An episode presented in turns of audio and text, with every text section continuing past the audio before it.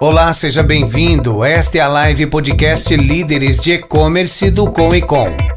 Este canal multiplataforma traz temas relevantes do comércio eletrônico e entrevistas com executivos e empreendedores deste mercado. Olá, pessoal, sejam bem-vindos. Começando aí mais uma live podcast Líderes de E-Commerce do Com e Com. Meu nome é Fernando Manzano, eu sou apresentador aqui do nosso programa semanal todas as quarta-feiras, às 19 horas e 19 minutos, é, pelo nosso canal do YouTube ou pela nossa página aqui no Facebook. Você acompanha ao vivo os bastidores aqui da nossa gravação, que depois também estará disponível no formato podcast através das principais plataformas é, de podcast, como Spotify, Deezer, Amazon Music, Apple, Android, enfim, tem vários aí. Então, escute no seu, na sua plataforma preferida, no seu momento podcast, sempre bom a gente estar tá aí se desenvolvendo e, e, tendo bons frutos aí de inspirações aí para nossa jornada profissional, empreendedora. Espero que estejam todos bem, né? Continuamos aí quarentena, né? e-commerce cumprindo um papel importante aí para o funcionamento aí, né? Do da toda a cadeia aí de suprimento, né? Todos os sentidos de alimentos, medicamentos, insumos em gerais. Então, um parabéns a todos aí por essa é, por essa dedicação e estar tá ajudando aí o nosso país continuar girando e chegando produtos a todos aí também. Nós também somos uma atividade essencial como um todo. Bom, hoje é nosso podcast já de número 24, todos estão disponíveis aí para vocês ouvirem, tanto nos nossos canais das redes sociais que eu mencionei aqui, ou nas gravações do podcast. Estamos aqui já em março de 2021 e hoje nós temos um convidado é, muito especial, um, conterrâneo aqui também, daqui de Ribeirão Preto, hoje aí já voou muito alto, está aí na, em São Paulo, empreendendo bastante, fazendo né, também intraempreendendo, o cara tem várias histórias para compartilhar com a gente, a gente poder conhecê-lo melhor, se inspirar aí também. O nosso convidado é o Diego Bartolo, ele é Commerce Manager e CRM Business da Sol Millennium Medical Group. Uh, ele vai poder falar um pouco mais aí da, da empresa, então não vou me antecipar muito. O Diego é um grande entusiasta, conheço ele há muitos anos aí no, no mercado digital, um cara fera, super especialista aí, está envolvido aí com essa parte de transformação digital já há bastante tempo aí, se salvo me engano, já tem mais de 11 anos aí, né, Diego? Estou entregando um pouco a idade. e sólida experiência aí em marketing, vendas, passou por diferentes empresas que ele vai contar aí para a gente também, vários projetos bacanas que ele já implementou entende aí muito é, na parte de geração de resultados financeiros por é, meio da transformação digital, é, adotando aí tecnologias, desenvolvimento de novos mercados, é, negócios, estratégias de marketing, enfim, foco principal em marketing digital. E nos dá o ar das graças também, que é um membro do Conecon. Então, vou chamar ele aqui para o bate-papo. Diegão, valeu, cara, muito bem-vindo aqui para o nosso bate-papo. Beleza, valeu, Fernandão, obrigado pelo convite. É, é isso aí, estamos aí para colaborar com o conteúdo e trazer bastante, bastante conteúdo de qualidade para o pessoal. Valeu, obrigado pelo convite. Uh, Diego, vamos lá, cara. Conta um pouquinho mais aí da sua história, um pedaço, mas assim, a gente ficar um, um bate-papo aqui de uma hora que a gente vai conhecer muito mais aí. Conta um pouquinho para nós aí da tua jornada. Boa, beleza. Uh, bom, Fernandão, a gente se conhece bastante tempo aí do mercado lá de Ribeirão Preto acho que tudo, tudo começou ali, né, cara? Eu tenho uma. É sempre uma passagem curiosa que eu gosto de, gosto de citar, porque tem algumas pessoas que são chave na nossa vida para a gente tomar as decisões que a gente toma e chegar onde a gente, onde a gente está agora, né? E eu sempre brinquei, né, quando eu, a gente inaugurou a, a agência, né, que eu tive uma agência de marketing digital, fui um dos sócios fundadores da, numa agência de marketing digital em Ribeirão Preto, uma das primeiras agências de digital aí. E eu brincava com meus dois sócios que eu era um analfabeto digital, né, cara? Porque assim, quando eu estava na faculdade, eu fazia o Nesp, em Jabuticabal, administração, e eu tinha zero, assim, conhecimento, eu não gostava muito de computador, eu nunca, nunca gostei muito de videogame, assim, eu, eu não me dava muito bem com esse tipo de tecnologia. Então, assim, sempre quando a gente tinha que fazer um, eu tava até lembrando de vir para cá, cara, lembrando dos, das aulas, assim, de programação que você tinha, etc. Na faculdade eu era horrível, cara, horrível. E praticamente minha faculdade inteira eu dividi quarto na República, né, com o Luiz Felipe, que depois veio a ser meu sócio, e ele sempre gostou dessa parte, cara, sempre gostou dessa parte, adorava computador, etc, e, e sempre falava para mim, cara, vamos, vamos fazer um negócio, vamos abrir um negócio. Eu falava, não, você tá louco, cara, vamos, tipo, vamos, né, arrumar um emprego, vamos atrás de alguma coisa formal e tal. E eu lembro que quando a gente estava muito perto dessa da hora de escolher um trainee, de fazer alguma coisa, como a gente, como o Honest Jabuticabal era mais voltado para o agronegócio, eu não me identificava muito com, com, com segmento, assim, não, não, me encontrava muito ali, né? O Felipe veio para mim um certo dia e falou, cara, a gente vai fazer alguma coisa, a gente vamos abrir um, vamos abrir um portal, um portal de conteúdo, um site, aí ficou em cima de mim, batendo isso na minha cabeça, e eu falei, não, beleza, tá ok, vamos fazer isso, mas você sabe que eu, eu, sou super limitado com relação a isso, mas vamos buscar, eu tenho alguns contatos em Ribeirão, você conhece algumas empresas de desenvolvimento, a gente, e a gente fez um site que chamava Ribeirão na Web, né, isso em 2010, eu ainda nem tinha terminado a faculdade, né, porque eu atrasei, fui morar fora, fui, fui morar na, na Espanha, fiz um intercâmbio, acabei atrasando a faculdade, voltei, ele tinha atrasado algumas matérias, então a gente tinha bastante janela, começamos a fazer o planejamento, e acabei me formando em 2011. Então, em 2010, em junho de 2010, se eu não me engano, ficou pronto, ficou pronto o site, né, demorou ali uns 4, 5 meses para programação, e antes disso, eu fiz um convite para o André, o André Kitts, que foi um outro sócio, então éramos três sócios, eu, o Luiz Felipe e o André, que ele trabalhava numa agência de, de publicidade, conhecida aí em Ribeirão, até hoje tem agência aí, e, e a gente convidamos porque ele era publicitário, né? Ele falou, pô, a gente precisa de um publicitário também, um cara mais dessa área que entende tecnologia, e eu ia trabalhar na parte de vendas, né? Na parte de, de vender a mídia do, do site, etc. A gente começou o site, vai viu todas as dificuldades que era realmente empreender, de ter uma empresa, é, que a gente tinha que gerar muito conteúdo. E na época não tinha tantos portais, assim, tinha alguns portais que ah, para gerar conteúdo tinha que ir em festa, tirar foto, etc. E a gente começou a fazer isso e falou, meu, não é muito a nossa pegada, cara. A gente pensou uma coisa de conteúdo, mas não era. A gente até contratou um, um estagiário, né, de, de jornalismo para tentar produzir conteúdo e a gente tinha uma dificuldade enorme, né. E aí eu comecei a falar, cara, como a gente atrai tráfego? Porque a gente começou a ir vender o, a, a, os espaços de publicidade para as empresas que eu conhecia de Ribeirão Preto e falou, mas cara, como que você atrai? Mas quantos, quantos cliques você tem? Quantos page views você tem? a Google Analytics, não sei o que. Eu falei, meu Deus, acho que a gente planejou esse negócio meio mal, né? Vamos voltar para dentro de casa, vamos rever tudo.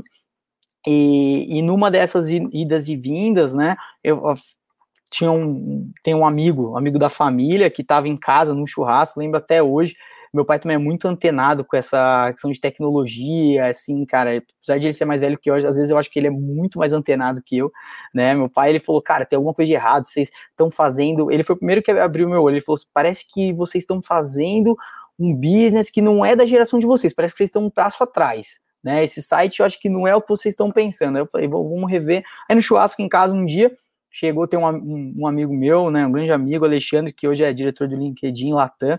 Ele, ele trabalhava com mídia numa, numa grande empresa aqui de mídia, e ele chegou para mim e falou: Cara, você tem que estudar o Google.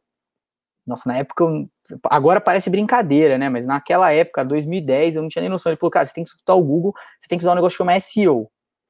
Eu falei: Beleza. E claro, tem, tem as suas mídias sociais, etc. Eu falei: Não, tudo bem. Aí eu falei para os meninos, cara, a gente precisa fazer alguma forma de trazer mais tráfego para esse site. E aí eu fui, eu fui maio de 2011, eu vi um curso de redes sociais na SPM. Tinha um cara que na época era meio que uma, até uma celebridade dentro do, do mercado de redes sociais, não sei se, o pessoal lembra, chamava Gil Giardelli. Aí ele dava um curso na, na SPM. Aí eu vim, fiquei uma semana fazendo o curso. Cara, era a época das fanpages, né, no Facebook. Fanpage, fanpage e toda, toda empresa queria ter uma fanpage no Facebook, né? E logo depois tinha aqueles aplicativos dentro do próprio Facebook, abra de, de welcome page, não sei o que lá. E, e muita gente né, não sabia né, o que. como fazer isso, né? No caso.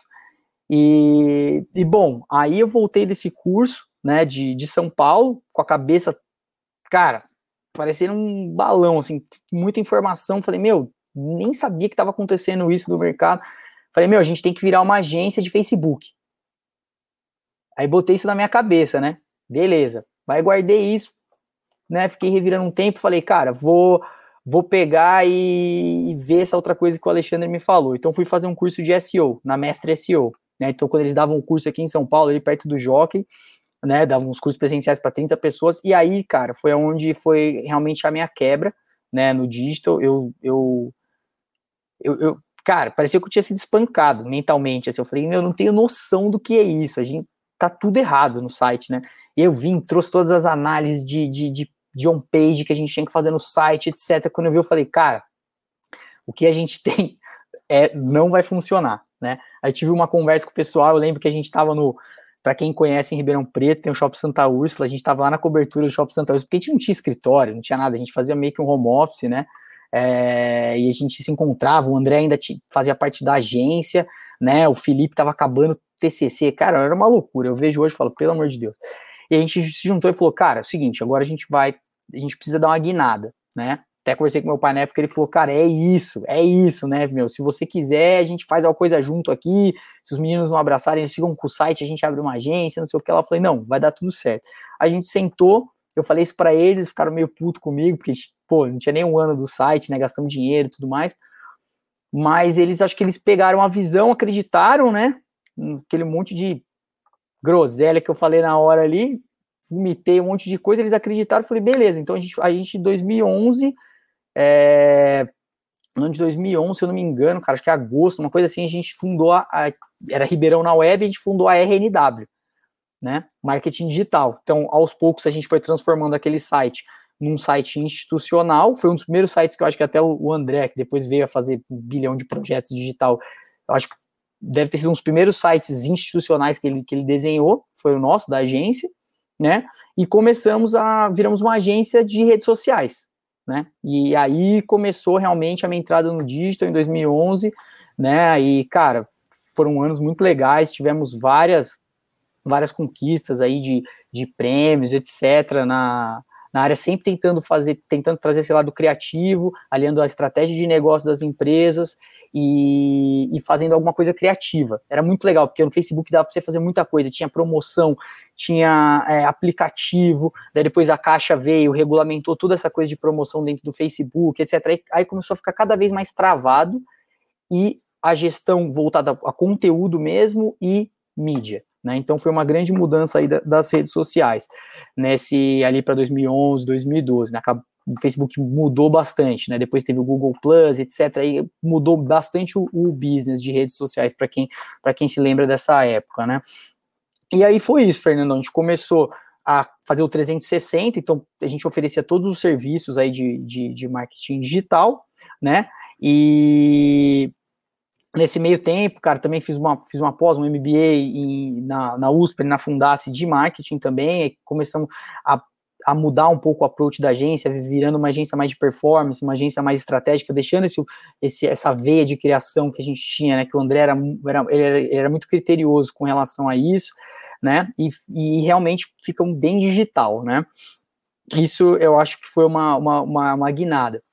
E aí eu comecei a me envolver mais com isso, com questão de educação, com questão de dar mais palestra de marketing digital. A gente, eu acho que, não, não lembro se você participou, mas a gente fez o, o curso para a Uniceb, né, a pós-graduação da Uniceb de marketing digital, primeira pós-graduação que do grupo Uniceb, depois foi eles viraram o grupo Estácio de Sá, né? A gente, eu, o André, o Rodrigo Sampaio de Ribeirão, a gente formatou isso para o grupo, foi a primeira pós-graduação de marketing digital ali e para outras universidades em Campinas, etc.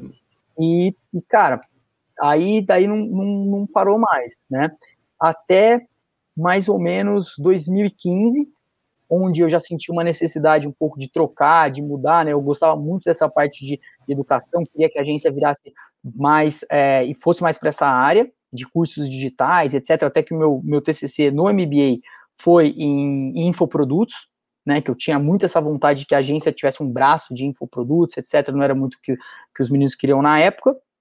E eu já atendia, né? A gente trouxe essa conta, que era a, a Sol Millennium, para fazer o branding e estruturar o marketing digital global da empresa. E nessa época a gente estava fazendo o, o, site, o site global da empresa, né? E o que aconteceu foi que nessa nesse meio tempo, eu decidi sair, né? Deixei a, deixei a agência, acabei saindo e me convida, eu falei, ah, cara, vou tirar um tempo, vou ficar tranquilo, né? Vai continuar com as aulas e beleza. Deu um mês, eu já estava já tava louco, não tava conseguindo mais. Falei, cara, não consigo ficar parado. E tive um convite para entrar nesse projeto da Sol Milênio, né? Que basicamente era uma startup na área da saúde também, né? Porque o tamanho versus os outros players era muito pequeno. Então, uma empresa chinesa, né?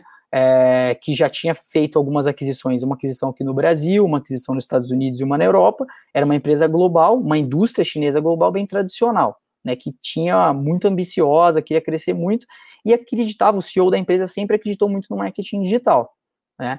Então ele me contratou para ser gerente de marketing, marketing manager nos Estados Unidos na época. Então fiquei de julho de 2015 até o final do ano, meio que fazendo um trainee no Brasil para entender a operação, para entender como ia funcionar e iria depois mudar para os Estados Unidos para cuidar da, da parte de marketing lá, né? Mas como toda startup, empresa desse jeito, eu falei, eu vou sair da agência, vou para uma, uma empresa mais consolidada, com as coisas tudo certinho e tal. É, aí começou realmente, é, eu, eu, entrando para uma, uma empresa, né, uma corporação, falei, cara, a mudar totalmente o approach, foi aí que eu me enganei nesse sentido, porque fui, não deu certo nos Estados Unidos, acabei que eu fiquei aqui mais um tempo, e ao invés de ir para os Estados Unidos, acabei é, indo para a Polônia, né? Então, fui para Varsóvia, na Polônia, ajudar a estruturar também o início da, da, da operação lá, e estruturar a parte do marketing. Fiquei lá, é, fiquei lá, depois, fiquei um tempo lá, fiquei quase um ano na Polônia, e depois disso, acabei voltando para o Brasil para assumir a parte de, de marketing digital América do Sul. Fiquei bastante tempo nessa posição, aí lá meados de 2019, 2018, 2019, o nosso presidente do Brasil foi para os Estados Unidos, né, teve uma, uma mudança, não tinha ninguém na hora para ocupar o lugar, tal, foi uma coisa meio corrida, e eu acabei ficando como operational manager, né? Então eu saí um pouco dessa área de só de marketing e de digital e comecei a cuidar da operação aqui da América do Sul, né? Então fazendo a parte de logística, financeiro, tudo, não gerenciando, né, desculpa, não fazendo operacional, mas gerenciando algumas coisas, colaborando. A gente tinha um diretor de, de vendas, mas eu olhava para o marketing e para as outras e para as outras áreas da empresa, né? Até que a gente fez a transição, veio veio a, outras pessoas na empresa, sair dessa posição e ia ficar como uma parte mais de supply ali, né? Sair um pouco do marketing, uma coisa que eu não estava gostando muito. E e aí foi muito legal, porque eu fui numa, numa viagem de todas as, as pessoas é, da empresa que estavam é, que estavam olhando para supply, né? As pessoas chaves ali de supply da Europa, dos Estados Unidos e da, e da América do Sul. A gente foi chamado pelo CEO para fazer uma reunião na China. Então foi a primeira vez que eu fui para a China que eu conheci, né? A China que foi conhecer a planta, que foi conhecer as indústrias, que fomos conhecer ali a estrutura de, de onde que vinha, né? Os produtos da Sol Milênio, etc. E aí é, acabou que foi um dos convites mais legais que eu, que eu recebi, que ele falou, cara, eu tenho uma ideia, né, baseado no case do Alibaba, etc., eu tenho uma ideia de transformar só o milênio, né, e desde que eu te, te convidei para fazer parte da empresa, é, a gente não estava preparado para isso, mas eu acredito que você possa me ajudar a fazer essa, essa transição, né, essa transformação digital para chegar onde, na minha visão, né, quer ser um grande player na área da saúde e poder linkar a China com, com o resto do mundo através da tecnologia. Eu falei, poxa, cara, que animal. Então eu falei, por onde a gente vai começar? Então, primeiro vamos estruturar um e-commerce B2B, foi aí que surgiu a vaga, né, para ser e-commerce business manager é, da empresa, aliado com o CRM, que era um projeto global que eu já tocava, né, que eu comecei, eu instalei primeiro o, o CRM da Salesforce no, aqui no Brasil, e depois ele quis que a gente fizesse o rollout desse projeto para Europa e Estados Unidos né? Então, aí surgiu essa oportunidade, desde então estou trabalhando para implantação, a gente já fez o, o rollout do, do Brasil, o e-commerce já está funcionando, e estamos em, estamos em vias de, de, de fazer o Go Live também nos Estados Unidos, e provavelmente no próximo quarter, não sei exatamente a data, mas vamos fazer na, na Europa também. Então, uma, na mesma plataforma, funcionando em nuvens diferentes, né, a plataforma da Salesforce também, para essas diferentes é, regiões. E para finalizar, Fernão, que eu acho que eu me estendi um pouco na, na, na, introdução, né? É, em, nesse meio tempo da, da Sol Millennium, eu, eu ajudei a fundar a Incentive, né, que é uma, que é uma startup, na, é uma plataforma de financiamento coletivo através de leis de incentivo, né, hoje ela tá, já é uma, uma já no meu ponto de vista já não é mais uma startup, né, já está quase uma empresa consolidada, né, mas é, enfim, é, tem uma base em Floripa e em Florianópolis e, e um escritório de marketing vendas aqui, aqui em São Paulo, né? É, então, basicamente, é uma plataforma que conecta empresas e pessoas físicas que têm como fazer aporte, né? Que pode pegar qualquer benefício fiscal de, de diferentes leis, seja ela federal, estadual e municipal, e pode destinar um pedaço desse, desse recurso para projetos né, que podem receber esse incentivo. Né? Então, essa, a gente fundou essa empresa em 2017, eu ajudei a fazer a plataforma em si, né, e, e estruturar a parte de marketing, é, com um amigo, né, um grande amigo meu do MBA, né, então eu conheci ele no MBA da, da, da USP, é, a gente sempre, sempre teve uma sinergia muito legal, o Douglas, e, acabou que a gente fez esse negócio, ele toca o negócio, é, junto com a Thaís, que é a, que, que é a nossa outra sócia, e eu, eu não estou na operação, mas estou desde o começo acompanhando, acompanhando isso. Então, a, gente, a gente fundou em 2017 uh, ah, essa startup, hoje tem, cara, mais de, tem mais de 30 funcionários. Uh, em 2018, a gente captou 5 milhões 5 milhões de, de reais para projetos sociais, em 2019, 20 milhões, em 2020, 47 milhões, e em 2021, né, o ano de pandemia que foi tão difícil, mas a gente teve um, um papel bem importante né, na, na ajuda desses projetos sociais, seja ONG, ou CIP, é, associações, etc., né, desde a PAI até, até, por exemplo, o Museu do Futebol, enfim, tem dezenas de projetos hoje no nosso portfólio, quase um bilhão de projetos já aprovados dentro do nosso portfólio, e a meta esse ano é para captar entre 80 e 110 milhões de recursos para investir é, em projetos sociais. Então é isso, cara. Essa é, resumindo, mas não resumidamente, a, a jornada. Maravilha. Agora aqui. Maravilha, cara. Poxa, muito bacana. De, uh, você contou partes que eu não sabia. Não sabia que nem tinha passado pela Polônia, não. eu sabia que tinha ido para os Estados Unidos. E olha só, cara.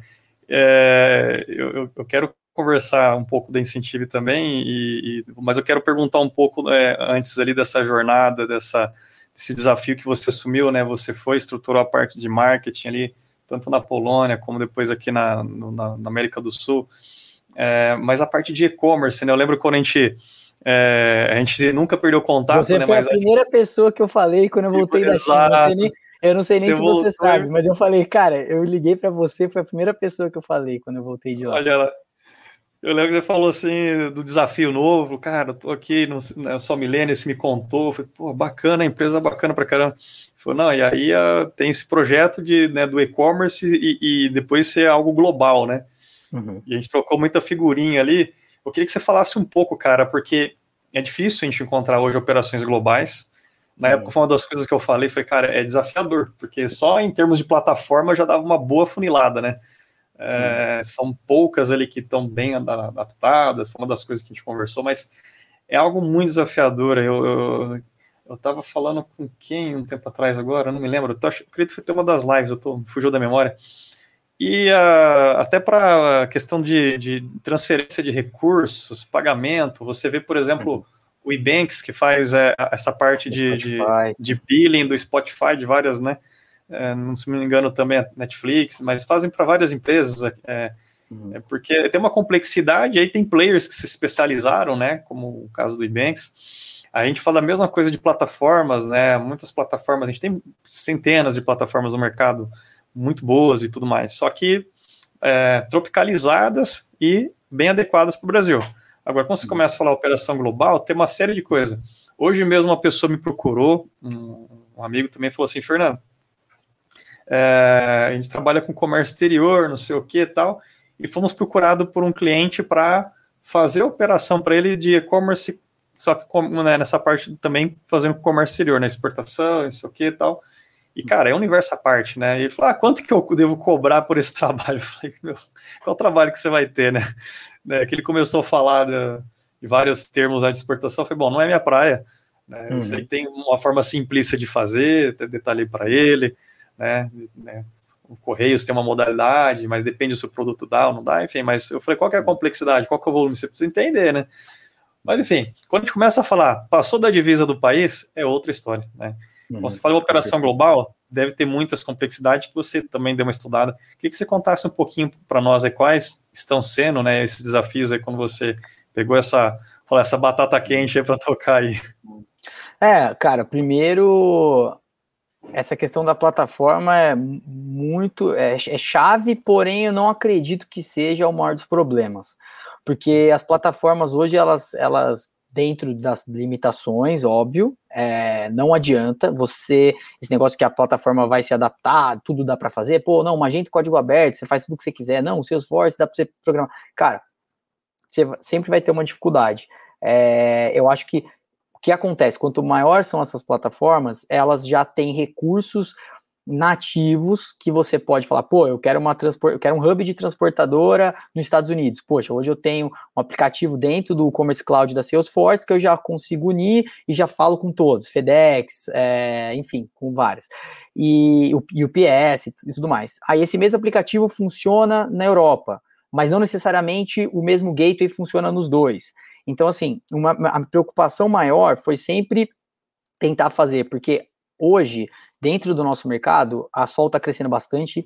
Infelizmente, a gente teve a pandemia, e, mas é uma realidade, a gente cresceu muito, porque a gente trabalha com material de consumo para o hospital, né? Medical devices, então, assim, seringa, agulha, máscara, etc. Então, acabamos que, que crescemos muito nessa pandemia, principalmente nos Estados Unidos. Então, o que acontece? É, eu sempre pensei que eu deveria buscar soluções globais, né? E tentar sempre englobar o contrato de uma plataforma grande, de um gateway grande, é, o máximo que eu pudesse. Porque senão é, eu teria esse problema do tropicalismo, do, da, da, regionalização da solução. Então, eu, se eu fizesse, por exemplo, uma solução aqui, eu não poderia fazer o rollout para fora. Como é, isso é engraçado, porque o Brasil, em questão de marketing digital, por eu ter saído daqui, por eu ter estado aqui, eu acredito que estava melhor estruturado. Então, o Leão, nosso CEO, falou: cara, vamos começar aí né? Muito mais fácil começar aí. Eu falei, cara, não é muito mais fácil, porque o Brasil tem um monte de tribunas, sei lá. Mas tudo bem. Em questão de estrutura, a gente estava melhor preparado, então vamos, vamos começar no Brasil, né? Mas eu sempre busquei soluções, né, que pudesse escalar da melhor maneira. Essa eu acho que é uma das principais dificuldades de fazer um projeto global. E no nosso caso, como a gente pegou o Salesforce, ele está muito preparado para o mercado dos Estados Unidos, que lá ele é, é player número um, e Europa também caso totalmente adverso. Se eu tivesse escolhido, sei lá, uma VTX, uma outra plataforma aqui, estaria muito mais adaptado ao meu mercado, né? E só que não, só que eu, eu tava pensando lá na frente. Então eu preferi, né, ter um pouco mais de trabalho no início aqui no Brasil e depois poder escalar com mais, mais ser mais confortável na hora de escalar, porque como eu estou aqui é muito difícil, ainda mais quando veio a pandemia, você fazer reunião com a equipe da, da, da Polo, na Europa, que fica na Polônia, ou fazer nos Estados Unidos, é diferente, cara. Você fazer um projeto tão complexo por usando, sei lá, Google Meeting, Teams, Zoom, é muito diferente. Então eu achei essa é a principal dificuldade que eu tive, né? Foi realmente sentar e definir as regras de negócio. Né? E quando você não tem uma equipe muito bem estruturada, eu tinha que sempre falar com o CEO. Só que o cara tava sempre tava super atropelado, né?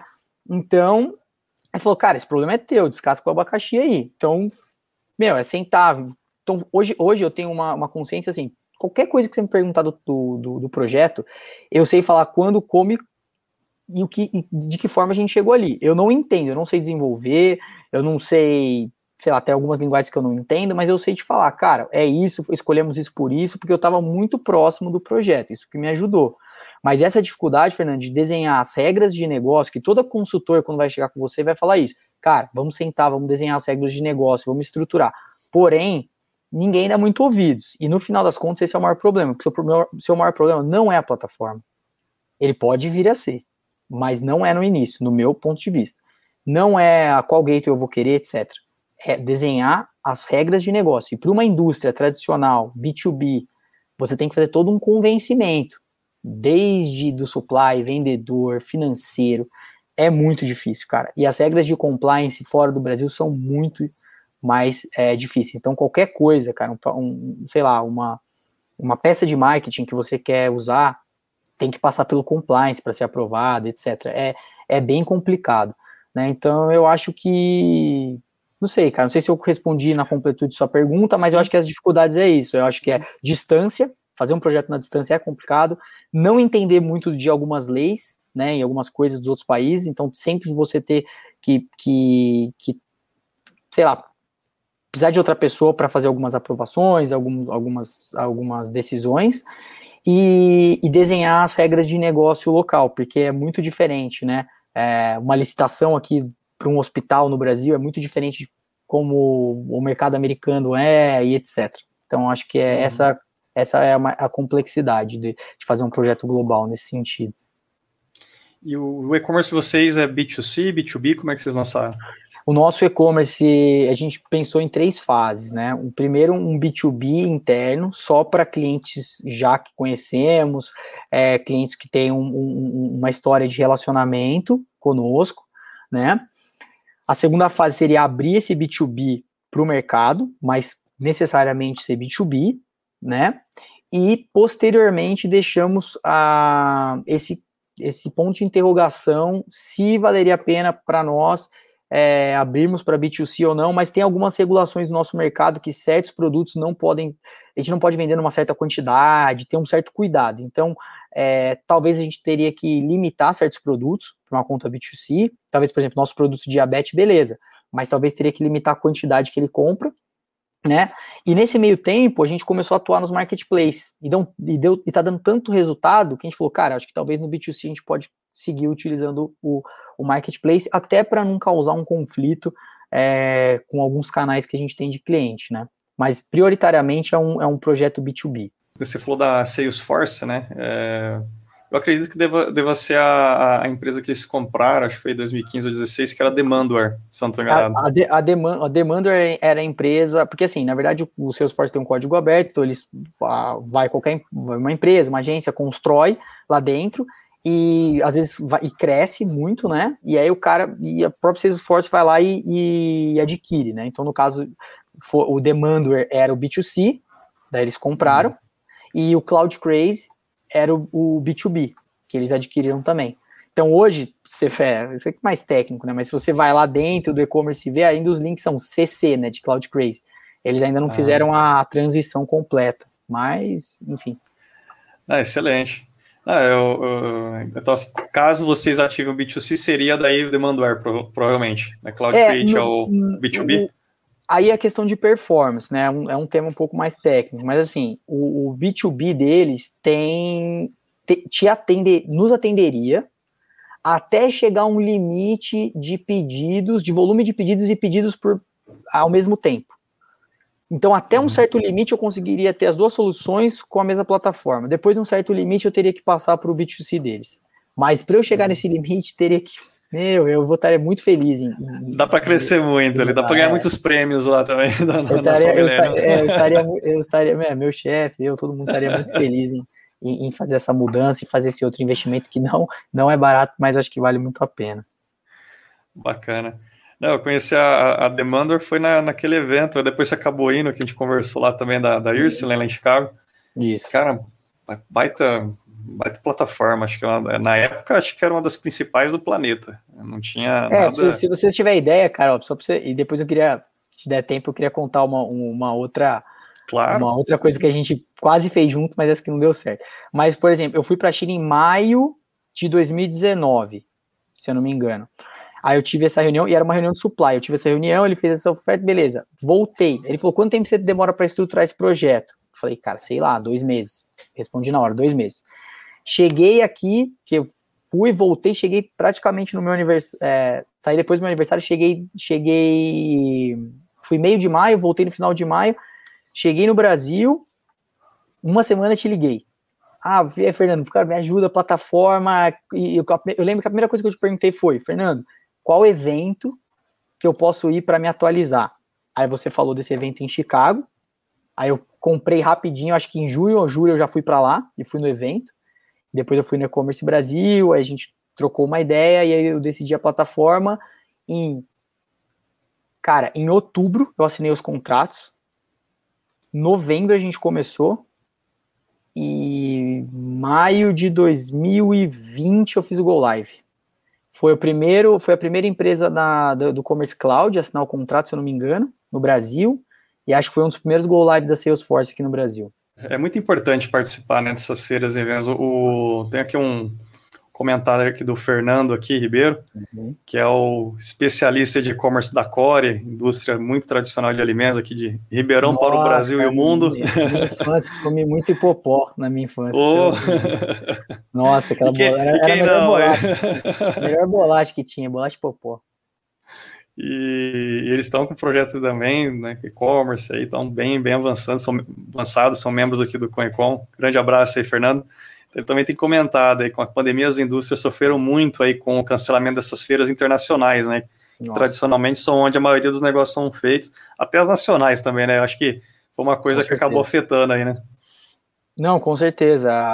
Nós temos aqui a, a Hospitalar, que é a maior, uma das maiores, acho que é a maior feira da América Latina, né? Que é em São Paulo, que é, cara, você aprende muito, você tem muita troca, muito produto novo, inovação.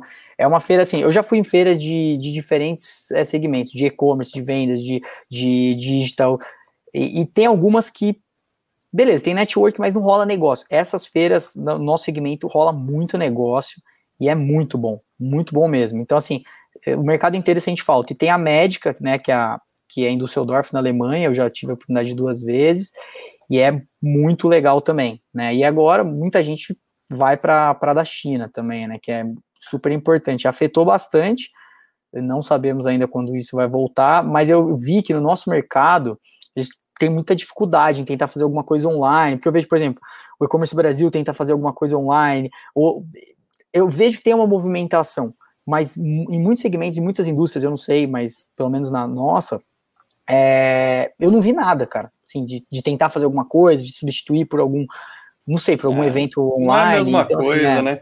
É, Acho que na indústria, achei... por exemplo, de vocês, acontece muito negócio lá também, né? Sim, muito. Eu, eu vejo por, pela de e-commerce, né? É, o que a gente vê assim gera muito lead, gera um é, posicionamento de marca, né? Tem vai, é, vira uma referência, né? Para quem está ali, né? Porra, a empresa está ali, tem stand, pá, né? Gera um ponto de contato importante. É, mas é, não são todos os tipos de fornecedores que estão lá que conseguem fazer negócio. Você não chega lá, ah, vou assinar aqui com a plataforma tal na hora, pá, não, né? Uhum. Você teve um contato, você vai querer conhecer, vai pedir uma demonstração, vai ver requisitos, vai estudar, naná, enfim, vai comparar com outros concorrentes, etc, etc. Uhum. Então não é uma coisa que você decide na hora, a não ser que você está muito bem encaminhado, estou para fechar, estou decidido entre tal e tal, e o evento vai ser crucial, esse contato chegar lá, pode ser que pese bastante, né? Mas dificilmente você assina um contrato lá na hora. Uhum. Agora, eu, eu, eu, acho que eu já, eu já tenho alguns conhecidos também na, nessa área de, de, de instrumentos médicos lá, é, o pessoal de Rio Preto, aqui de Verão, já conversei bastante, e, e, no caso deles, eles participavam, contratavam stand, vendia muito na hora, eles estavam falando na hora, eu falei, sério, cara, ele falou, é, é um pouco diferente a pegada, né, o caso deles vendiam direto para os médicos, para as clínicas, né, o profissional que é nessas feiras, é um, um, é um tipo de feira diferente, né, dessa tá falando, mas acho que a gente vai lá para conhecer produto, já de, de fechar contrato, né? É, é, um pouco assim também esses eventos do setor de vocês? Sim, não, totalmente. Acredito que tem muito fechamento de negócio no próprio stand. É, e o, o que eu acho legal é tem muita inovação de produto, muita troca de ideia, tem, é, é, muito legal nesse sentido, né? É, então acho que o mercado perde muito é, quando esse tipo de, de evento não, não pode ocorrer. Mas, Fernando, com certeza, cara, o volume de negócio é muito alto. Assim, eu já fiquei no stand da, da Sol por muitos anos seguidos, assim, e mais para acompanhar, mais para sentir, porque às vezes a gente desenvolveu o stand para ver se o, se o branding estava legal, se a, pô, o jeito que a gente organizou, então ia mais, mais para isso, né? Nunca fui ali de, nunca vendi efetivamente, né? Mas eu acompanhava e via que realmente é, é, é, é satisfatório, cara é bom, assim, você tá. Exi existe algum tipo de live commerce no, no, no B2B? Eu não, agora, curiosidade, a gente viu muito B2C, de com, produtos de consumo geral, né? Você teve alguma coisa pensada, assim, você chegou a ver, né, nesse, em geral, assim, qualquer outro segmento? Eu tô meio, é curiosidade, não. tô por fora disso. Não, é que eu, que eu, assim, cara, eu acredito que deva ter, mas eu não, não lembro e não sei, te, não sei te dizer mas eu acho que seria bem interessante, cara, porque principalmente produtos complexos, né? A gente tem alguns produtos que precisam de muita assistência técnica, que é muito legal, né? Porque eles pedem ajuda, né? O cliente pede ajuda é. para você, ó, oh, como você me guia, onde está o produto, porque tem muitas referências, muitos SKUs, é. etc. Às vezes muda por uma cor, né? Uma, uma, uma, agulha muda por uma corzinha, ou muda por qualquer coisa, e, e a pessoa que está comprando, que é o comprador, não é técnico, então às vezes ele tem uma certa dificuldade, né? Então eu acho que sim, cara, eu acho que poderia ter resultado, mas eu não lembro de dizer. Sim, não, é, porque imagina você ter um evento online virtual, são várias salinhas e a programação de cada sala. Ó, de tal a tal hora vai estar tá lá só me lendo, demonstrando tal, tal produto ali, por exemplo, no intuito de, de, de aquela coisa que substitui uma, uma feira, bom, entre aspas, né? E às vezes ali a pessoa pode interagir, né? Você ter vários expositores fazendo isso, até uma forma, né? Até uma coisa mais bit também. Claro, eu gosto. Já, já tenho uma ideia para você falar aí, com, a, com o hospitalar aqui. Os caras não vão gostar. É, tem boa. que ter. É, porque estamos no cenário de pandemia, vai até quando, claro, né? A gente não sabe, claro. né, cara? Vai 2022 claro. ainda vai, né? Vamos estar tá pegando um pouquinho ainda, no mínimo, ali de. É, o hospitalar é sempre em maio aqui no Brasil, né? E eu, até agora não ouvi nada. Pode ser que pode ser que eu não esteja muito por dentro, mas eu até agora não ouvi nada, sempre recebo. Enfim, é. podia, podia ser uma, uma questão aí. Ó, tem uma pergunta para você como um especialista de digital aqui, tá? Então, toda a tua bagagem, hein? É, para os pequenos e médios e-commerce, qual o melhor caminho, na sua visão, para introduzir ao marketing digital, o marketing digital? É, eu acho que a partir do momento, é, William, acho que a partir do momento que você fez o e-commerce, já, você já se introduziu ao marketing digital, né? É, eu acho que o e-commerce é, é, é, o digital, né, em si. Mas eu acho que eu entendi o que você está perguntando, qual que você, talvez as estratégias, né, o que, que, que, é legal fazer, porque eu sei que quando você é um e-commerce pequeno, não dá para você abraçar o mundo, não dá para você fazer tudo, né, igual eu falei da agência, a gente começou primeiro com redes sociais, depois a gente foi oferecendo mais serviços. É... Cara, até eu via, a, até eu acho que um episódio que eu vi, né, tem um aqui do, do Com Econ, o cara falou uma, uma coisa muito, muito importante você tem que ver o que, que dá para você fazer, o budget que você tem, né? Então, por exemplo, você vai lá contratar uma agência, sendo que você não tem budget, você não está tendo venda, etc. Já vai gastar, vai investir, beleza. Se você acredita muito no seu produto, você tem esse, esse, esse, esse valor para investir, eu acho legal, acho que é um belo caminho. Você começar com uma agência, não precisa contratar ainda mão de obra interna, para você entender melhor como são os serviços, para entender como que, que tem que fazer, né? Eles vão te ajudar, vão te ensinar, né? Porque eles vão tentar vender, vender o peixe deles para você. Mas se você não tem esse budget, se você não tem essa disposição, cara, o que você tem que fazer? Utilizar os canais que já estão à sua disposição, que são Instagram, né? Depende, depende do seu produto, né? É muito difícil falar aqui genericamente, mas o Instagram, o Facebook, né? Os próprios marketplaces, porque ele já tem um capital intensivo, né? É, investido nisso. Então, por exemplo, hoje, hoje eu uso o fulfillment, tanto da B2W como do, do Mercado Livre. Então, eles fazem para mim toda a expedição, o pós-venda inicial, é, eles faturam, etc. Então, uma grande parcela do meu gasto, do meu investimento, está tá com eles. Né? Então eu vou construir agora um blog e ficar pagando alguém para fazer conteúdo da minha marca. Eu acredito muito nessa estratégia, mas por que você já não faz isso direto no Instagram? Tira uma foto do seu produto, comenta, faz uma live igual a gente está fazendo aqui para falar do seu produto. Enfim, usa o YouTube, usa o LinkedIn, dependendo do seu produto ou serviço, não sei. Então, assim, eu acho que você já está introduzido e essa pergunta é muito genérica, é muito difícil de eu falar sem saber é, aonde você está, para onde você quer chegar e, e o que, que você tem para investir. Mas eu acho que ou você vai com um profissional ou você usa as ferramentas que já estão postas aí, né? Desculpa, é, ver o que tem em mãos. Eu acho que, a, se eu não estou enganado, acho que foi o Igor Rock que falou com a gente aqui no, no, numa, numa live podcast nossa, que é um membro de São Paulo também. Uhum. Ele, acho que ele falou muito disso aí que você falou que, é, que você citou como uma referência, acho que foi ele, de, de olhar muito o que você tem e tudo mais. Acho que vale a pena depois dar uma conferida. Um dos podcasts nossos, ele falou muito disso, ele tratou muito da questão do, dos e-commerce pequeno porte, mas normalmente você não dá o passo maior que a perna, vê, vê o que você tem em mão, começa a trabalhar, né? Tem, não dá para saber o budget que cada um tem, né? Mas minimamente é. toda empresa está fazendo alguma estratégia de rede social ali. Você acha que é, hoje em dia é, é feijão com arroz já, né? fazer bem feitinho, né? Enfim, se puder investir um pouco ali né, em, em, em mídia, impulsionamento, aí vai. É, é, search, né? A parte de, de buscadores, o Google ali.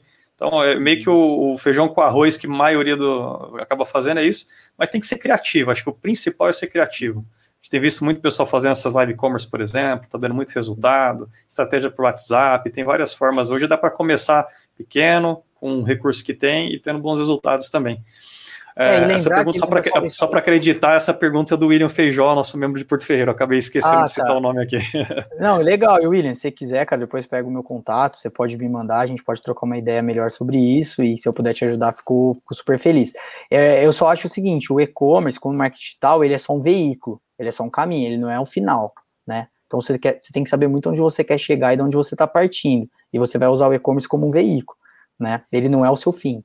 Né? Então, partindo desse pressuposto, você vai utilizando o que você tem, né? Então, por exemplo, você vai começar hoje no e-commerce, você vai gastar então, não sei se é a realidade, mas você vai gastar uma, uma, uma puta bala numa plataforma igual a Salesforce? Talvez não. Você pode, hoje tem um Shopify, que é né, do Brunão aí, que, pô, te dá toda a, a, a a estrutura para você começar um negócio ou, ou, vender pelos marketplaces ou outras plataformas que, que a gente tem à disposição que você, você tem custo zero praticamente. Enfim, né? Tem que ser bem pensado esse planejamento inicial. Legal. Temos outra pergunta aqui do meu xará novamente, da Core, Fernando é. Ribeiro. Boa. É, te mandou um abraço aí, Diego. E também emendou uma pergunta aqui. Como foi feito esse processo de decisão de entrar no marketplace? E aí ele uhum. continua aqui, faltou um restinho da pergunta na próxima mensagem. O que pesou o que pesou mais foi expandir a base de compradores? Ele continua uhum. aqui no, no, outro post. É, bom, legal. A gente sempre teve, porque o, o, a visão, a visão de a visão e a, da, da, da Sol Millennium é ser um dos players mais inovadores do, do mercado da saúde e a missão da Sol Millennium é construir um, um amanhã mais saudável, é, building a healthier tomorrow, né? Que sempre foi o nosso o nosso mote dentro da empresa. Então, cara, para isso a gente tem que conhecer a pessoa que usa o produto, né? Então a gente tem uma a gente tem uma vertical grande da empresa que é, diabetes, é de, de, diabetes, né, diabetes care. Então, assim, nada melhor que, que ouvir do usuário final, porque a gente sempre falou muito com as enfermeiras, né, porque aqui no Brasil, principalmente, que é forte na área hospitalar, falou sempre com as enfermeiras, é, com os parceiros, com os distribuidores, sempre trabalhando lado a lado, tendo um ótimo, é, um, um, ótimo atendimento, né, da parte técnica, sempre foi nosso forte, porque o, o foco da Sommelier sempre foi os produtos de segurança, né, com dispositivos de segurança. Então, a decisão foi meio que óbvia nesse sentido, né, para nós, claro, é, essa pergunta é muito boa, mas no sentido de só o milênio foi meio óbvia, porque a gente queria saber o que, que o, o, nosso cliente final pensava da gente efetivamente. A gente achava que a gente tinha o melhor, produ o melhor produto em certas categorias, mas vamos deixar o cliente falar. Então, quando a gente viu essa possibilidade, porque eu tinha um grande problema logístico, né? É, imagina, eu sempre, sempre despachava um container, um caminhão cheio, eu, como que eu vou despachar uma caixinha, né? É, o nosso warehouse fica em Ribeirão Preto. Como que eu vou despachar de, de Ribeirão Preto para, sei lá, para Bahia? Né? Então, uma caixa de, de, de agulha de caneta, né, para diabético. Então, a gente achou no marketplace essa possibilidade, primeiro, de conhecer melhor o nosso usuário final e expandir o nosso negócio para o B2C. Com certeza, existe uma grande é, faixa aí não atendida pela indústria, né, direta, e para nós é bem interessante que a gente possa sentir temperatura de mercado, sentir preços, qualidade do produto. Então, assim, não é só receita, né, mas o aprendizado e, e ver até onde a gente pode chegar é, e como a gente está atendendo o nosso cliente final. Uma outra pergunta, é, aqui, só para a gente poder caminhar para. A gente vai indo para a reta final aqui, uhum. é, só puxar rapidinho ali também sobre a Incentive, que você mencionou, é, essa empresa que vocês fundaram com um propósito muito nobre aí de ajudar, né, a financiar uhum. projetos sociais. Uhum. É, as pessoas que queiram é, se candidatar nesses projetos sociais, eles uhum. têm que uhum. entrar em contato com vocês e como também é, a pessoa que quer doar, que, que ela faz? Ela Sim. tem que entrar okay. no portal? Tem que, como é que é o processo rapidamente? Beleza, não, ótimo. Acho que é muito legal, muito legal que você, que você citou isso. Então, nós temos dois, dois elos da cadeia, né?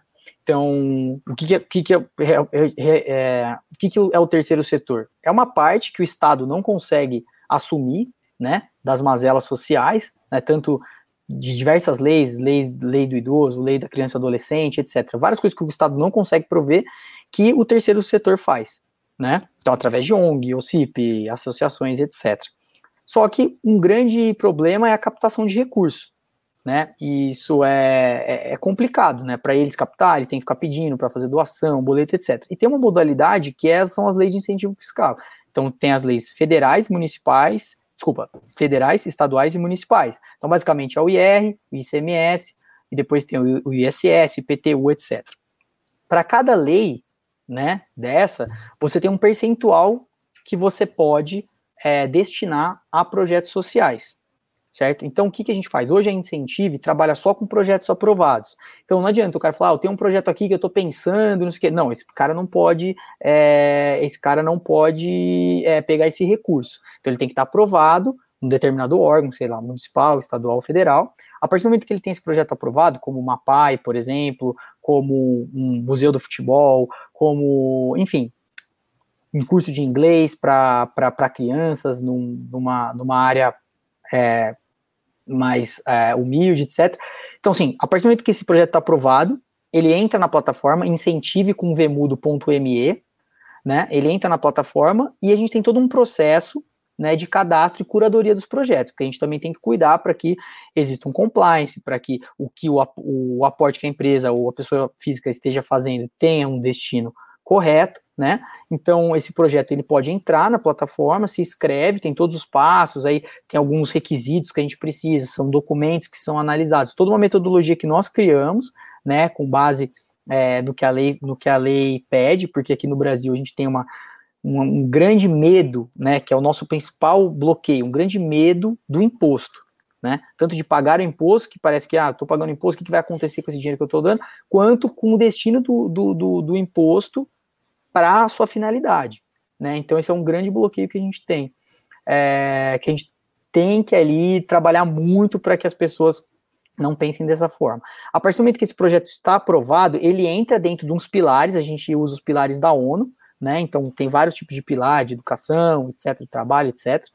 Então tem todos esses pilares. O que a gente faz do lado da empresa, né, que é o nosso mais forte, que é o B2B, da Incentive? A gente entre em contato com as empresas através do marketing digital, porque é uma plataforma, eles podem fazer tudo online, 100% online, ou a gente entra em contato, a gente tem os key accounts, as pessoas que estão em contato aí, então hoje a gente tem a Visa, o Angelone no Sul, Ultragá, CPFL, Braskem, diversas empresas que já acreditaram e acreditam no nosso trabalho, né, é, XP, enfim, diversas é, empresas que destinam esse recurso é, todos os anos para os projetos, e essas empresas estão se adequam a determinadas leis, né? Então, por exemplo, ah, se eu pago IPTU em Ribeirão Preto, eu posso destinar, se essa lei estiver é, funcionando em Ribeirão Preto, eu posso destinar uma parcela do IPTU a um projeto de Ribeirão Preto. ICMS, então eu tenho, por exemplo, Ambev, que é nosso cliente também, faz, é, paga o ICMS, pô, eu posso destinar uma parte do ICMS para projetos no estado de São Paulo. Se ela tem uma, uma fábrica fora, pode fazer isso, mas tem que destinar no estado que ela tem a fábrica. E o federal que você pode, através, por exemplo, de lei Rouanet, que é a mais conhecida, ou outras leis, que pode ser invertido é, um percentual é, do lucro, né, do lucro líquido para esses projetos. Então, o que a gente faz? A gente apresenta uma cartela de projetos para as empresas, as empresas veem as verticais que fazem sentido com que ela, com que ela é, é acredita, né? Então, por exemplo, quando a gente fez um projeto para a Visa, ela queria um projeto social de educação financeira. Então a gente vai lá e tenta buscar. Né? Então hoje a gente tem robôs dentro da, da, nossa ferramenta que nós desenvolvemos que buscam em todos os, os, os âmbitos federal, estadual e municipal as, os projetos aprovados, porque ficam isso em, em, portais abertos. Então hoje a gente tem uma gama gigante de projetos e muito já com contrato assinado com nós. Então a partir do momento que entre esse incentivo, ou a empresa nos pede o projeto e a gente leva essa carteira de projeto, ou a empresa mesmo entra dentro da plataforma e escolhe o projeto que ela quer aportar. Basicamente isso. E para as pessoas físicas, só serve para as pessoas que têm um modelo de IR completo. Né? Então, uhum. se você faz o IR completo, você consegue ir lá e aportar. Então, por hora, é um pouco ainda restrito, né? Porque para você ter o IR completo tem que ter um montante aí X, né?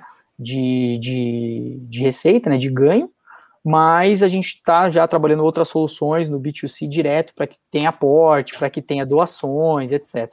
Esse mercado Eu não vou é poder contribuir, grande. então, sou pequenininho, não faço Não, você, você, pode, você, pode, você pode contribuir muito, cara. O, se, você, se você compartilhar incentivo nas suas redes sociais, provavelmente tem alguém. Já que um, sim, tem, provavelmente tem alguém que tem um projeto e, e vai conhecer Legal. a gente e a gente vai conseguir viabilizar o projeto esse projeto para que ele continue fazendo o que ele está se, dispor, é, se dispondo a fazer, né? E assim como se você, se você ou vocês tiverem empresas que você trabalha, que você conhece, que queira nos é, é, apresentar ou, ou, ou, enfim, enviar alguém que, que gosta disso, a gente está totalmente aberto. Existe um grupo que chama Executivo de Impacto, que eu faço parte, que tem vários gestores de empresas, etc. E a gente fica buscando essas empresas e oportunidades para enviar para incentivo e apresentar e poder transformar esse, esse é, capital incentivado em, em, projeto. Hoje, só para só finalizar esse tema, Fernando, a gente nós desenvolvemos a, uma calculadora, chama calculadora de impacto social, a primeira calculadora de impacto da, da América Latina, com, a, baseado nesses KPIs da ONU, que a gente devolve para a sociedade, para as empresas, o resultado desses aportes, né? E para que isso tenha um certo compliance, né? Porque a gente está tratando o que a gente está fazendo uhum. é destinar o, o, próprio, o próprio dinheiro da, é, das, das, pessoas, né? Que em vez Sim. de estar tá indo é, ser gasto em, em projetos ou investimentos do, do, do Estado, do governo, está indo direto para esses projetos. Então a gente tem que ter um certo cuidado a gente tem que ter uhum. muita diligência com, com, com esse recurso e para onde a gente que a gente está botando uma estampa que a incentive e aprova aquele projeto, né? Então é uma, uhum. é, tem que ter muito cuidado com relação a isso. O projeto é fantástico, unindo a, a, as pontas ali, né, facilitando esse... É um, vamos falar como fosse um marketplace, né? É, isso, a, El, isso. a Ellen está pedindo só para repetir o nome da empresa, vê se eu escrevi certo aqui, ó, né? É, é uma empresa Perfeito. focada em financiar projetos sociais, incentive.me, né? Com V mudo assim, né? isso, né? Incentive.me. Isso. Então tá aqui, quem está acompanhando, incentive, V mudo no final, ponto ME.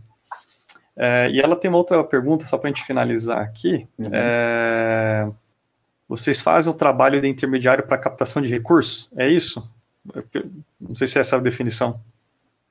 É, a, nós, a, nós não somos. É, tem o, existe a figura do captador, né? É, tradicional, e nós, o, esse é o próximo passo. Nós estamos desenvolvendo uma ferramenta para ajudar os captadores. Então, assim, se você já trabalhou ou trabalha com captação de recursos, você, em vez de você trabalhar sozinha, ter, ter fazer todo o trabalho de diligência, de estudar os, os papéis do projeto, etc, etc, e dar o, o retorno, a Incentivo vai fazer isso para você. Então, a gente está trabalhando nessa, nessa, nessa plataforma que a gente quer que seja uma espécie de, de ferramenta para o captador. A Incentivo acaba faz o, o, o, trabalho de captação, mas a gente é mais é, é, a gente é mais o intermediário mesmo, né? Porque a gente busca empresas e outras empresas chegam organicamente, buscamos projetos e projetos chegam organicamente, e a gente une esses dois elos da cadeia. Então, hoje a gente tem um trâmite 100% digital, que ainda é difícil nesse mercado, mas acontece de uma empresa entrar e fazer todos os trâmites digitais, assim como o próprio projeto é, pode se inscrever e fazer tudo digital e a gente une, né? A empresa, se a empresa já tiver e essa cultura né, de, de incentivo forte na, na empresa, ela pode ir lá e destinar o, o, recurso e fazer tudo por ela, por ela mesma, sem a gente nem ter que, que intervir. Mas é difícil, hoje ainda é difícil. Existe ainda uma, uma, um trabalho nosso ali de orientação e etc. Legal. A Ellen fez mais algumas perguntas. Ellen, o, o, aqui no comentário, a gente, no, na legenda da transmissão, tem o, o link para o LinkedIn do aqui do Diego, né? Ela está falando uhum. que trabalha também com assessoria do terceiro setor e tal. Ah, legal. Então, é, me manda uma é, mensagem, pode... me manda uma mensagem direta que a gente conversa, eu te, eu te ponho em contato com o pessoal da, da empresa Isso. também. É, quem, enfim, quem tiver interesse em se conectar com o Diegão, é só adicionar ele ali, é um cara super aberto aí também. É, o, o, nosso papo está caminhando já para a reta final, pessoal, então uhum. é, às vezes não dá para a gente atender uhum. todas as perguntas, senão a gente vai fazer um podcast de, muito longo aqui, as pessoas depois vão, vão falar, né? É, uhum. Não, mas Pessoal, obrigado pelas perguntas. A gente vai é, caminhar para algumas um bate-bola bem rápido final aqui, né, para poder liberar o Diego aqui também. É, Diego, é, cara, você comentou aí de, né, de um grande amigo aí também que te, é, te ajudou aí no, no, no, processo. Não sei se eu posso chamar ele de um mentor, que foi o Alexandre, ele do, é, que é diretor do LinkedIn, né? É, uhum. eu ia te perguntar justamente assim, se tem pessoas nessa tua jornada que exerceu e exerce algum papel de mentor para você assim, em alguns momentos importantes e pessoas que te inspiraram nessa jornada profissional.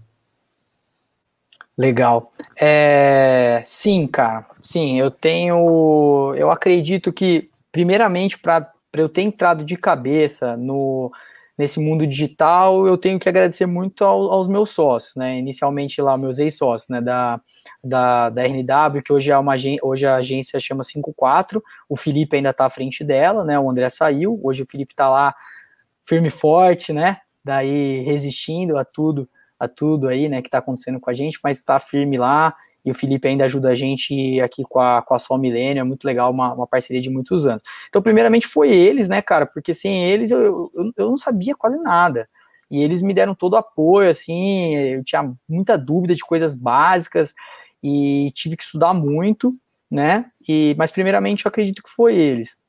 É, eu podia citar, podia citar, podia citar assim de pessoas mais próximas. Eles dois me, cara, foram, foram, foram muito importantes. É, meu pai gosta muito dessa área digital, foi um cara que me deu muita força assim no começo, ele sempre me desafiava a pensar assim fora da caixa e foi um cara que me ajudou muito nisso, ele é muito linkado com as coisas que acontecem, assim, eu até me surpreendo, às vezes ele sempre fala uma coisa que eu penso que eu sei, ele vem com uma, com uma questionamento. O Ale me ajudou muito também nesse ponto de, de algumas dicas pontuais. Depois eu fiquei muito tempo, porque ele mudou, foi morar no México, foi morar nos Estados Unidos, fiquei muito tempo sem falar com ele. E hoje, realmente, eu estou fazendo um, um, processo de mentoring com ele, uma coisa que eu recomendo para todo mundo. Cara, se você tiver uma pessoa que você conhece, se você tiver um amigo que está numa posição que você acha interessante, ou que você acha que ele tem uma dica para te dar no próximo passo, é, eu, eu, eu acho legal ter essas conversas. São conversas formais durante a semana, tem Lógico que tem pessoas igual ele que sabe fazer um mentoring certinho, com, com objetivo e tudo mais, mas só de bater esse papo eu acho interessante, porque assim, Fernando, eu posso te falar, cara, igual você foi um cara que, que, que participou da minha trajetória, e tanto que eu tinha esse contato com você desde quando você trabalhava na JET tudo mais, um projeto que a gente tentou, tentou fazer, que acabou não dando para falar aqui, mas fica para uma próxima. É, mas, cara, você me deu uma dica só uma pequena, uma pequena sacada que me colocou num próximo nível. Aí eu fui para um lugar onde eu, eu, eu, escutei outras sacadas que me colocou no, no outro nível. Eu voltei para você, falei de plataforma, só de você falar, cara, não usa essa, não usa essa. Cara, talvez já tenha me ajudado muito. Então, assim, eu sempre fui uma pessoa que não tive medo de perguntar. Até o pessoal fala que eu falo muito às vezes. Mas, assim, eu não tive medo de perguntar e pergunto muito, cara. Eu acho que isso ajuda muito. E uma coisa é o com Econ. Eu diria pro pessoal, usem muito esse canal aqui. É muito importante. Se eu tivesse um com Econ na época da agência, eu teria eu não teria batido tanto a cabeça, não teria demorado para fazer coisas que a gente demorou um ano, dois anos para fazer.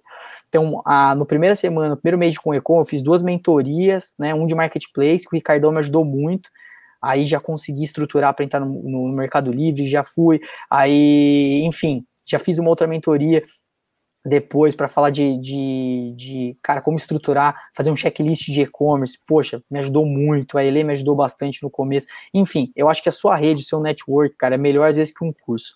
O curso é legal. Você pode fazer um curso, um relacionamento é sempre importante. Mas às vezes, quando tem seu amigo ali que já fez, já sabe, fala, cara, não faz isso, faz isso daqui, que é o que eu faço e dá certo. Então, você elimina muitos passos, né?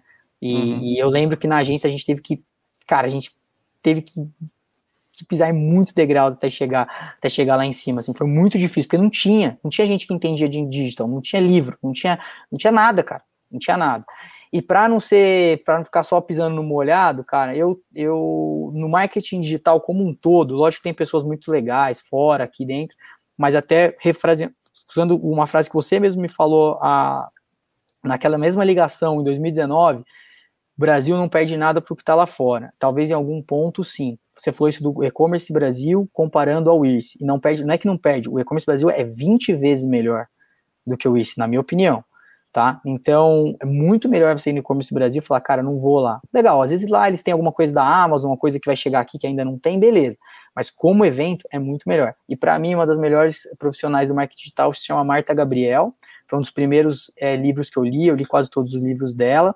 Tive a oportunidade de, de, de alguns cursos com ela e, e, e conversar com ela. Até falei para ela, cara, você é uma das pessoas que eu mais admiro, uma mulher incrível e, e muito à frente, muito à frente, né? Então, sei lá, se eu pudesse dar uma dica de uma pessoa Legal. conhecida que, vocês, que as pessoas poss, possam acessar, né, que não são as pessoas que eu, que eu conheço, enfim, é, seria ela. Eu acho que ela está muito à frente. Bacana, bacana. Obrigado por ter falado com o Econ. Esse network é uma coisa que é importante. Eu sempre valorizei muito e, e, e gostei de contribuir. A gente quis aproximar tudo isso, né? Fora várias atividades que a gente acaba fazendo, mas eu falo muito do network, né?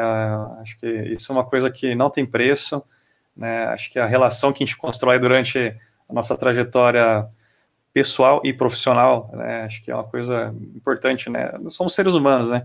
Ninguém está numa bolha, né? Só a NBA, né? Esse ano que fez uma bolha é. lá para continuar o campeonato, né? NBA e o tênis. É, só eles, né? Mas assim, a gente não vive numa bolha, a gente tem que andar de mãos da, é, junto, dadas aí com, com, esses amigos que a gente constrói aí na, na trajetória. É, e todo mundo poder se ajudar, acho que esse é o princípio de tudo, né? A gente procura fazer bastante isso aqui dentro do Conecon também. É, e, cara, que bacana, obrigado pelos feedbacks, eu fico feliz em poder ajudar você também, cara que sempre contribuiu muito aí, né? Todo mundo se ajuda, né? Você já me ajudou, todo mundo se ajuda. E para a gente poder aqui encerrar, cara, uma, queria te pedir aqui uma dica de ouro aí para os nossos seguidores, né? Do nosso programa aqui, Líderes de E-Commerce. Todo mundo está aqui nos ouvindo, nesse momento aqui na nossa transmissão online, ou depois no nosso podcast, ou a própria gravação aqui depois também via nossas redes sociais. De, muito difícil, assim, é, falar uma, uma dica em, em, em si, né? mas eu queria deixar duas, duas mensagens, né, é, da minha forma. É uma coisa até que você postou, eu tive a, a, a oportunidade de ir para a China e vi o quanto eles estão à nossa frente em relação à transformação digital e como eles usam o e-commerce. Então, eu queria dizer, você fez uma postagem, né, a primeira vez que a China passa é, o e-commerce passa, as vendas físicas, etc. Então, assim, a uhum. gente está só na pontinha, na pontinha do iceberg aqui no Brasil e você vê as, as, as, aquisições de grandes empresas na área do e-commerce, etc., o aporte que está sendo feito nessas empresas, a gente vai crescer muito. Então, você que está dentro do, do, do, do, marketing digital como, como um todo, ou no e-commerce, acredita, cara, porque esse é um mercado que vai crescer muito, né? Então, eu acho que você está investindo no, no, lugar certo. Talvez você tenha que olhar um pouco para o seu produto, né, para ver se tem um fit, para ver se é o produto certo, etc. Mas eu, eu não, eu acredito muito que esse seja o, o veículo certo. Para onde você vai querer chegar, eu não sei né, se você está indo para o lugar certo, mas que o veículo é o certo, é o certo. E a transformação que nós vamos sofrer nos próximos, eu nem digo mais 10, porque 10 anos é muito difícil, mas nos próximos 5 anos eu acho que vai ser uma coisa muito forte, né, muito acelerada, e principalmente depois dessa pandemia. E a, a, segunda mensagem que eu queria deixar, Fernando, é exatamente o que a gente estava falando aqui, porque eu só estou aqui hoje por causa do network que a gente fez uma vez. Você me abriu a porta, a gente conversou da JET, etc. Estamos aqui conversando hoje. E esse fórum que a gente tem do, do Com Econ é muito importante para isso.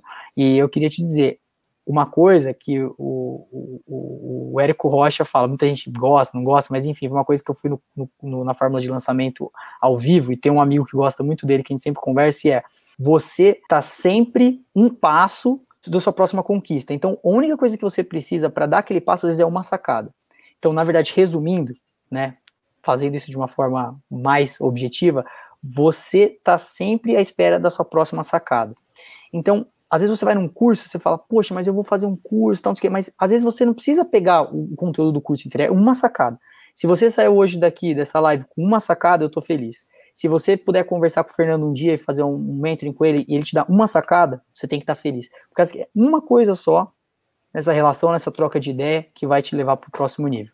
Não adianta você pensar que você vai conseguir absorver tudo que foi falado aqui, tudo que foi falado no MBA, tudo que foi falado num curso, tudo que foi falado num podcast. Não, mas se você conseguir tirar daquilo uma sacada, você tá apto para ir pro, pro próximo nível. Acho que é isso, Fernandão. Obrigado, valeu. Cara, fantástico. Essa mensagem eu, eu gravei agora também. Essa uma sacada é muito importante em tudo mesmo que a gente faz. é, sempre tem, né? Acho que é, é, tanta informação, mas se você pescar aquela, aquela, aquela questão certa ali, né, que vai te ajudar, né, às vezes não pode ser no bate-papo, no network, numa palestra, lendo um livro, fazendo um curso, mas tem muita coisa ali, cara. Você vai pescar várias coisas, mas se você pegar uma que te ajuda já para passar para esse próximo nível, com certeza né, a gente tem que estar tá atento, agarrar e, botar em prática, né? Diego, é cara, prazer estar conversando aqui com você. Queria te agradecer muito esse bate-papo, tua disponibilidade aí também, estar aqui com a gente hoje. Muito obrigado mesmo aí. É, foi muito bacana, muito inspirador aqui com a gente. Beleza, não, obrigado a, obrigado a todo mundo com o Econ, essa rede que a gente está construindo, muito legal. Obrigado você, Fernandão, amigo de longa data aí, o trabalho que você que você tá fazendo, que você começou e que acho que a rede está construindo é um trabalho muito bonito, muito muito legal que vai dar muitos frutos. E é isso, cara. Estou disponível sempre que precisar para trocar ideia, para fazer relacionamento, gerar conteúdo. Tamo junto. E obrigado a todo mundo que ficou até agora aqui com a gente, né? Até essa hora. E, e é isso, cara. Precisamos, tamo aí. Fiquem em casa, se cuidem. Se forem usar máscara, usem máscara só milênio. Valeu, pessoal. Ah lá, faz um jabá ainda aqui. pessoal, muito obrigado por terem acompanhado aí com a gente. Agradeço a participação aí também. Né, continue acompanhando aqui nossos programas semanais. Lembrando, toda quarta-feira, às 19 horas e 19 minutos. É, as gravações ficam disponíveis também. Quem chegou, pegou pela metade, não tem problema, pode conferir né, pelo YouTube, nesse mesmo link. Terminando, já está disponível a gravação automaticamente, ou pelo Facebook, ou depois a gente demora aí uma semana, uma semana um pouquinho, já está liberado o podcast aí. Tem todas as gravações lá já disponíveis. Tá ok? É, e mais informações também, entre no nosso site do Comecom para vocês acompanharem a nossa movimentação, né, as atividades que são abertas como essa. Caso queiram mais informações, participar do nosso grupo também. Né, lá tem um formulário, torne-se um membro, a gente avalia, entra em contato ali com vocês. É www.comecom, com dois M's, igual está aqui na, na legenda, quem está acompanhando, ou pelo nosso canal, comecom, com dois M's no final, .com.br, tá ok, pessoal? Então, um grande abraço a todos, fiquem em segurança, né? Use a máscara, só o milênio. É isso. isso aí, pessoal. Grande abraço a todos. Até mais. Valeu.